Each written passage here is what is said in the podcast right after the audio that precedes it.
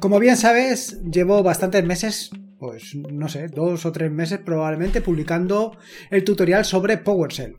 Y lo cierto es que hasta el momento no le había dedicado ningún episodio del podcast. Sí que es cierto que en las últimas semanas o en los últimos episodios del podcast ya te había amenazado con esto de PowerShell, con hablarte un poco sobre PowerShell en el podcast. Y claro, ha llegado el momento. Lo cierto es que te tengo que confesar que eh, cuando apareció, cuando yo conocí esto de PowerShell, pues me llamó un poco la atención. Pues me, llamó un poco la atención como suele llamarme la atención esto de tener varios shell, de tener varios entornos de escritorio, de tener varias aplicaciones que hacen exactamente lo mismo.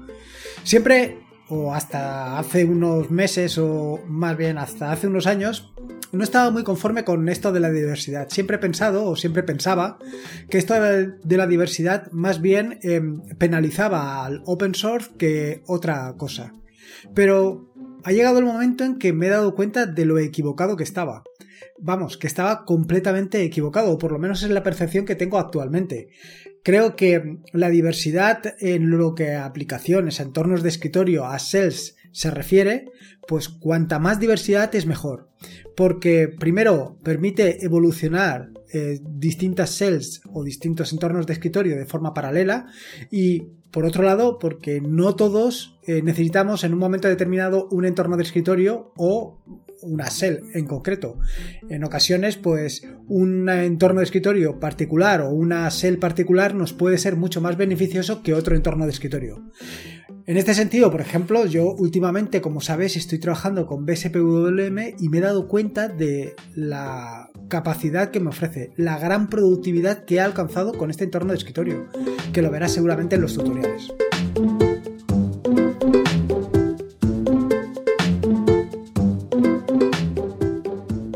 Soy Lorenzo y esto es Atarea.es. Este es el episodio número 283, un podcast sobre Linux y Open Source.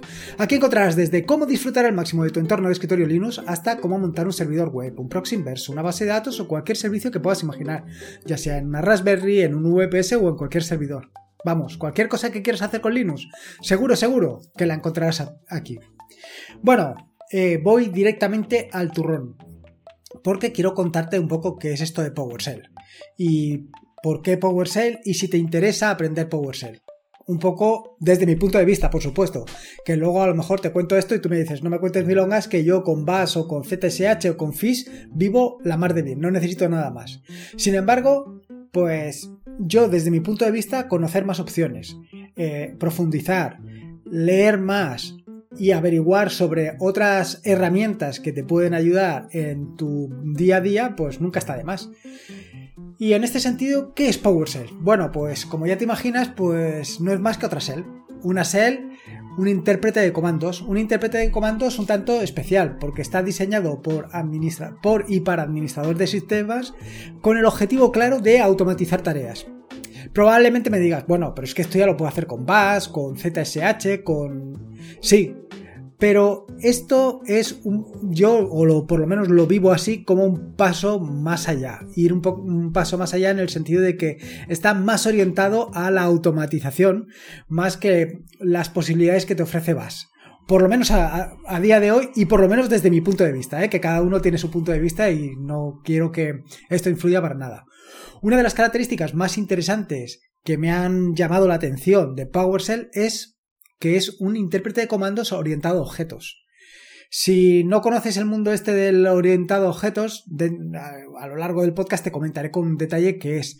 Pero lo cierto es que es una. Me ha, dado muy buenas sensaciones porque me permite abstraer un poco, pues, lo que son los distintos elementos. Abstraer y manipular de una misma manera un archivo que un directorio.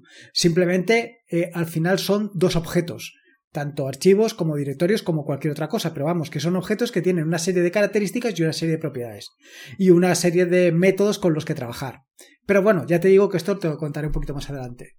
Y otra de las características que creo que es muy interesante y por la que yo te recomendaría sobre todo que aprendieras o que le dieras por lo menos una oportunidad a PowerShell es precisamente que es multiplataforma. ¿Esto qué quiere decir? Bueno, más oído a mí hablar de multiplataforma en multitud de ocasiones. Pero básicamente lo que quiere decir es que puedes trabajar con PowerShell tanto en Microsoft Windows como en Linux, en cualquiera de las dos opciones. Es decir, básicamente que un script que hayas implementado en Linux también lo puedes utilizar en Windows.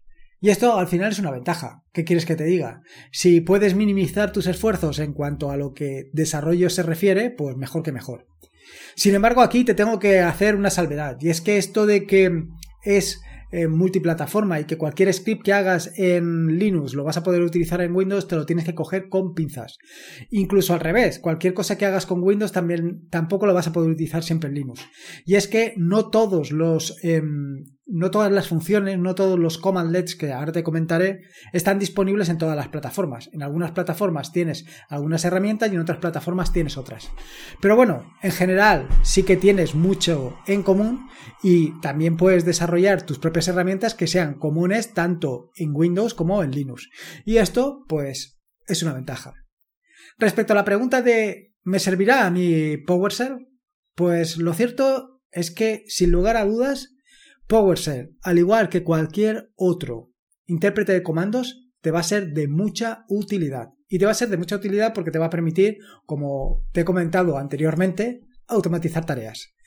El scripting para mí eh, se ha convertido en una necesidad, prácticamente como beber agua. Bueno, Quizás se me ha ido un poco de las manos la comparativa, pero ya me entiendes. Quiero decir, al final hay muchas tareas que haces todos los días, muchas tareas de, cualquier tipo. Pues no sé, pues a lo mejor eh, recopilar información sobre tu sistema operativo o simplemente extraer información de documentos, cosas que haces pues a diario eh, de forma reiterada y además que son operaciones realmente tediosas, que no te gusta hacer porque no te aportan nada. En este sentido, conocer el scripting pues es una gran ventaja, una gran ventaja porque te va a permitir pues ese tipo de operaciones que haces todos los días pues abstraerlas y no tener que hacerlas, automatizarlas. Automatizarlas para que pues básicamente lances un script o mm, lo automatices o lo programes con cron o con systemd y se haga solo. En este sentido, PowerShell te ofrece algo más porque te tiene una mejor integración con eh, la suite ofimática de Microsoft. Puedes hacer cosas con Excel o con Word y todo esto directamente desde PowerShell. Con lo cual es una herramienta que tienes que tener en consideración. Es una intérprete de comandos que tienes que pensar. Y luego, por otro lado, también tienes la ventaja de que es modular, que es extensible. Lo puedes adaptar a tus necesidades. Puedes ir eh, modificando, o más que modificando, haciéndolo crecer para que se adapte mejor a tus necesidades y que cumpla perfectamente con tus requisitos. Antes de continuar, sí que te quería hacer alguna mención para que te hagas una idea. Eh, ¿De dónde viene PowerShell? Pues originalmente se llamaba Monad en 2003 y pasó a llamarse PowerShell directamente en 2006 cuando fue liberado eh, por eh, Microsoft. Microsoft además publicó el código fuente de PowerShell en GitHub liberándolo bajo licencia MIT, con lo cual es open source y eh, no solamente es open source, es software libre, lo puedes utilizar siempre eh, siguiendo pues eh, la licencia MIT. La versión actual, en el momento de grabar este episodio del podcast, es la versión 7.1 y tiene considerables ventajas sobre las precedentes. Tiene una mejor integración y vaya, yo creo que está suficientemente maduro para que pienses en utilizarlo. Sobre PowerShell, ¿qué te puedo contar sobre PowerShell? Bueno, lo primero es una de las características que seguro que mm, te han llamado la atención si en algún momento has visto algún script o alguna línea de comandos de PowerShell, es que em, los tienen una serie de mm, como te digo, de funciones o de herramientas que se llaman commandlets y que se escriben eh, del tipo verbo sustantivo. Por ejemplo, get help donde encontrarás get, la palabra get en mayúscula y la palabra, bueno, la, palabra no, la letra G de get en mayúscula y la letra eh, H de help en mayúscula. Menudo lío acabo de montar en un momento. Vaya, que get help está capitalizada, las, las dos palabras tienen la primera letra en mayúsculas. Y esto, pues, por lo menos llama la atención. Claro, a mí cuando empecé a ver esto, digo, ostras, ahora me tengo que pelear con eh, funciones que están o sea que están algunas en mayúsculas y otras en minúsculas, menudo lío. Pero bueno, la sorpresa es que PowerShell es insensible. Bueno, insensible, a ver si me entiendes. Que no entiende de mayúsculas y minúsculas, que le da lo mismo que pongas get help, la primera en mayúsculas y la segunda en mayúsculas o todo en minúsculas o como te dé la gana. Él lo interpreta eh, siempre de la misma manera. Esto es algo que la verdad, siempre me ha llamado la atención de Windows. Esto de que, pues, da lo mismo un archivo que sea mayúsculas que minúsculas o que no esté capitalizado, es algo que, pues, no termino de entenderlo. O sea, quiero decir, al final, eh, la palabra o un archivo que sea todo en mayúsculas o que sea todo en minúsculas o que alterne mayúsculas y minúsculas es distinto de otro archivo donde todo sea mayúsculas o, bueno, que sea distinto, vaya, básicamente. Y claro, estoy acostumbrado a eso, ya eso es lo que me entra a mí en la cabeza. Ahora, eh, con PowerShell, encontrarme con la sorpresa de que no es así, de que, bueno, no es así, que lo que son los commandlets pues da lo mismo como los pongas, que los va a interpretar exactamente igual, pues al final me explota la cabeza, ¿qué quieres que te diga? Respecto, otra de las características que también me ha llamado muchísimo la atención de PowerShell es la ayuda. Y esto es algo que me ha hecho replantearme pues los últimos tutoriales, bueno, creo que todos los tutoriales desde el principio hasta el día de hoy. Y me lo ha hecho replantear porque en todos los sitios donde he encontrado documentación acerca de PowerShell a lo largo y ancho de todo internet, me he dado cuenta que todos los tutoriales o prácticamente todos los eh, libros o toda la documentación que habla sobre PowerShell empieza por la ayuda. Empieza contándote cómo eh, conseguir ayuda, eh, qué herramientas tienes para conseguir ayuda en PowerShell. Y claro, ahora haciendo una retrospectiva hacia lo que básicamente hacia el tutorial de Bash o hacia el tutorial de Script en Bash o hacia el tutorial del terminal, probablemente, probablemente no, con toda seguridad, creo que debería de haber empezado eh, el tutorial con la ayuda. Debería de haberte empezado a contar, pues, qué es MAN, qué es TLDR o qué son los chipset. Vaya, herramientas con las que te sentirías cómodo a la hora de trabajar. Explicar cómo funciona MAN, por ejemplo, qué características tiene, algo que te he contado en el último vídeo del, del canal de YouTube, pues lo considero algo realmente imprescindible y sin embargo es siempre me lo he dejado para el final. Sin embargo, como te digo, en el caso de PowerShell es justo al contrario. En el caso de PowerShell, toda la documentación que puedas encontrar a lo largo y ancho de Internet va a ser empezando por precisamente la ayuda, empezando por contarte qué, cosas o qué herramientas tienes.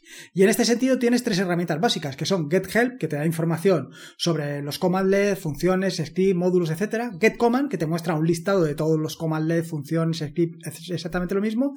Y GetMember, que lo que te dice son las propiedades y métodos de un objeto. Y llegados a este punto, y ya que te he dado la paliza un poco sobre el tema de los objetos, te estás preguntando, ¿qué es esto de los objetos? ¿De qué puñetas me estás hablando? Pues sí, la verdad es que me lo he dejado un poquito para el final, pero si ya conoces algo de programación, em, pues esto te va a venir muy, vaya, te va a resultar muy sencillo. Y si no te conoces, no conoces nada de programación, todavía te va a resultar más sencillo. Al final, eh, un objeto es una forma de encapsular algo. Eh, encapsularlo metiendo en esa cápsula tanto las propiedades como las cosas que puedes hacer con ese objeto. Hasta el momento, todo lo que has visto en Bash o en otros, eh, en otros intérpretes de comando o incluso en lenguajes de programación, lo que siempre has visto es una función que hace algo sobre, pues, una cadena de texto, ¿no? Por ejemplo, cuando haces un ls en, en, Bash listas todos los archivos, pero no haces nada más. Sin embargo, aquí no funciona exactamente lo mismo.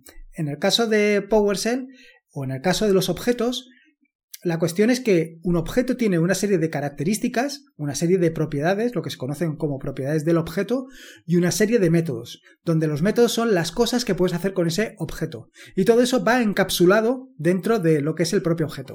Por ejemplo, un archivo es un, objeto en PowerShell. Un objeto que tiene una serie de características, una serie de propiedades, como son pues el tamaño del objeto, las eh, ¿cómo se llama? los atributos en cuanto a lo que se refiere a los permisos que tiene ese objeto. Todo esto son propiedades del objeto. Y luego, por otro lado, sobre ese objeto puedes hacer cosas. ¿Como qué? Pues por ejemplo, borrar el, objeto.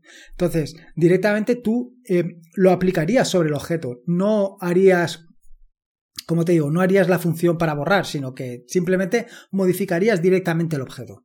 Y esta es una de las grandes características que si vienes del mundo de la programación, de la programación orientada a objetos, te va a resultar súper cómoda. Y si no, también, ya te digo que si no conoces esto de los objetos y empiezas a descubrirlo aquí, verás que eh, te da muchas posibilidades. Te permite, como te digo, abstraerte mucho de en qué te encuentras, o en dónde te encuentras, o con qué estás trabajando. Llegado hasta este punto, claro, dices, ostras, y esto del orientado a objetos, esto es completamente distinto a otras shell como Bash, ZSH, Fish, en fin. ¿Esto cómo lo voy a tratar? Pero tan distinto es PowerShell de otras shell como las que te acabo de mencionar.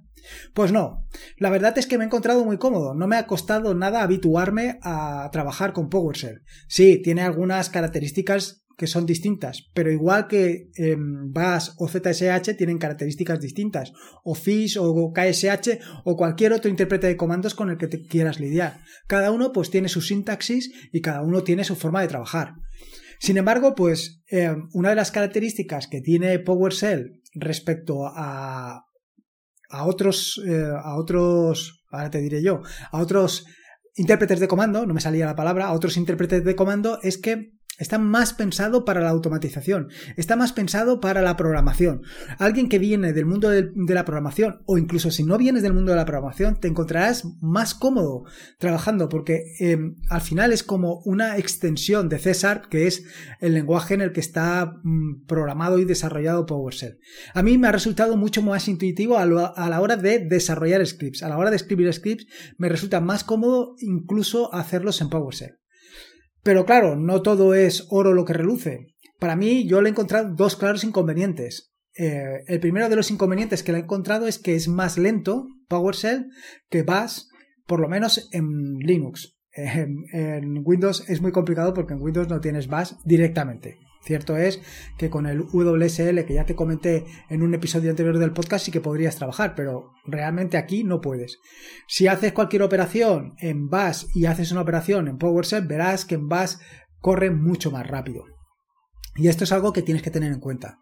Sin embargo, como te he dicho anteriormente, la otra ventaja que tienes a la hora de trabajar con PowerShell es que lo que hagas en PowerShell luego te lo puedes llevar, eh, si lo haces en Linux lo puedes llevar a Windows. En fin, que tienes distintas herramientas y distintas ventajas eh, que puedes utilizar en un sitio o puedes utilizar en otros o puedes utilizar en ambos.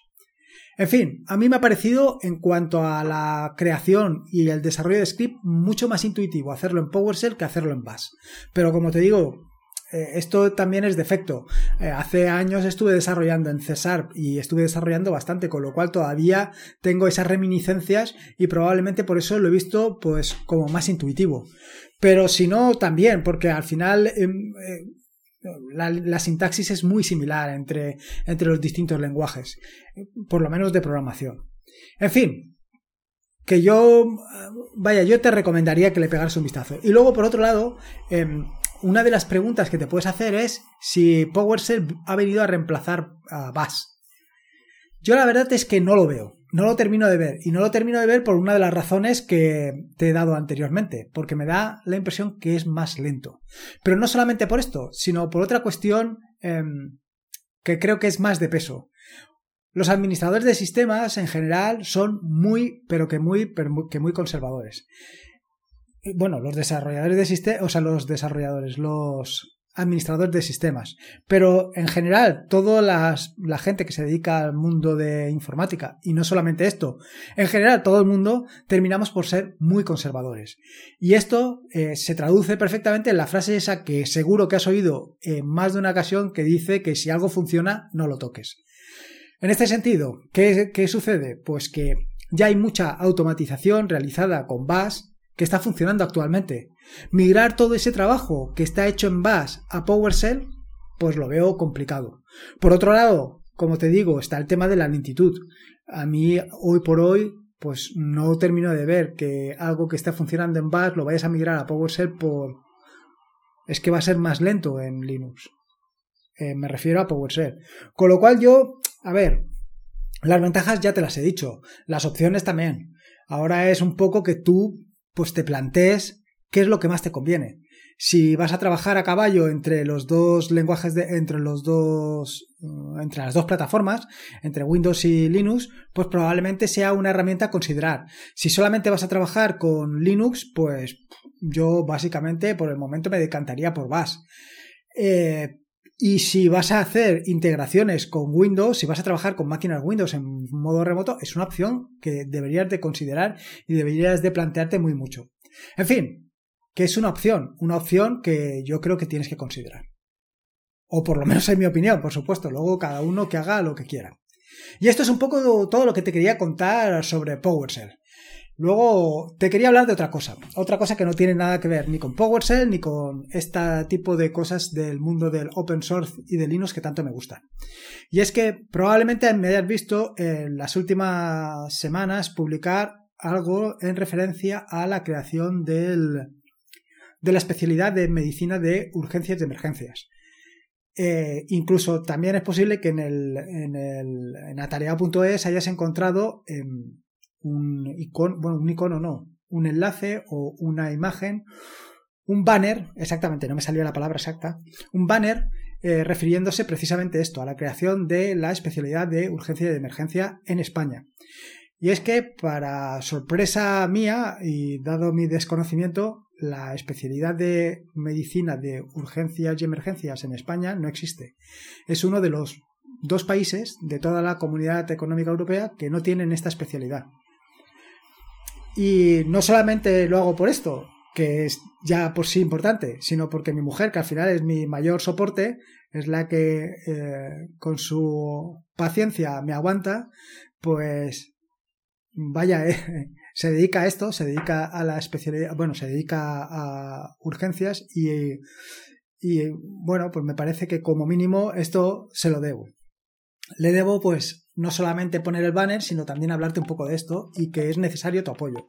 Es necesario tu apoyo para que esto de, de que España no tenga esa especialidad, pues termine ya, se acabe no es una cuestión de nada político ni nada, sino que es una cuestión de, como te digo, básicamente en España no existe y yo, sinceramente, yo creo, sin que nadie me lo haya dicho, ni mi mujer ni nada, sino yo mismo ya me planteo que es algo que es realmente necesario.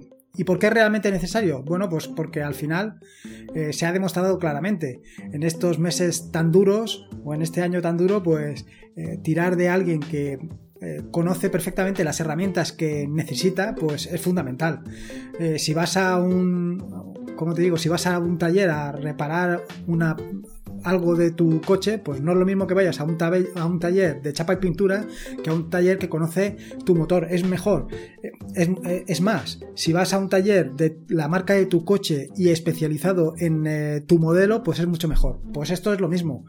Lo suyo es que todo el mundo esté formado exactamente en lo que va a desempeñar. Y no solamente eso, sino que la formación que tengamos todos pues sea la más homogénea posible.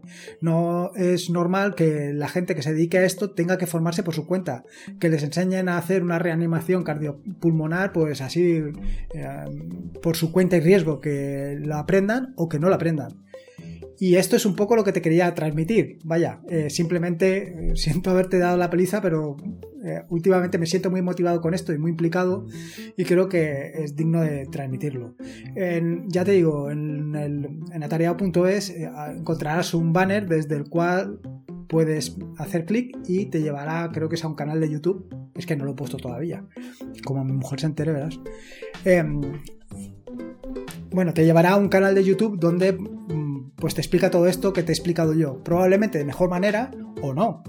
Pero básicamente se trata de eso. Básicamente se trata de tener a gente formada de la misma manera para que resuelva lo mismo que ha venido resolviendo hasta ahora, pero en mejores condiciones. En fin, no te quiero dar más la paliza. Seguramente que ya estarás implicado con ello. Nada. Espero que te haya gustado este nuevo episodio del podcast y si puedes te agradecería una valoración, ya sea en iVoox o en Apple Podcast, pues para dar a conocer este, este proyecto. Te he dejado un enlace en las notas del podcast para que te sea más sencillo pues la valoración.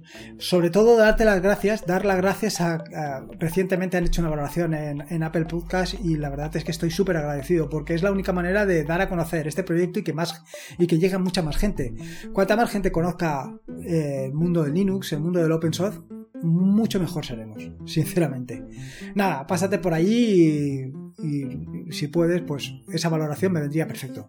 Recuerda que este es un podcast de la red de podcast de sospechosos habituales, que puedes suscribirte a la maravillosa, fantástica y chupindirelendi red de podcast de sospechosos habituales en fitpress.me barra sospechosos habituales.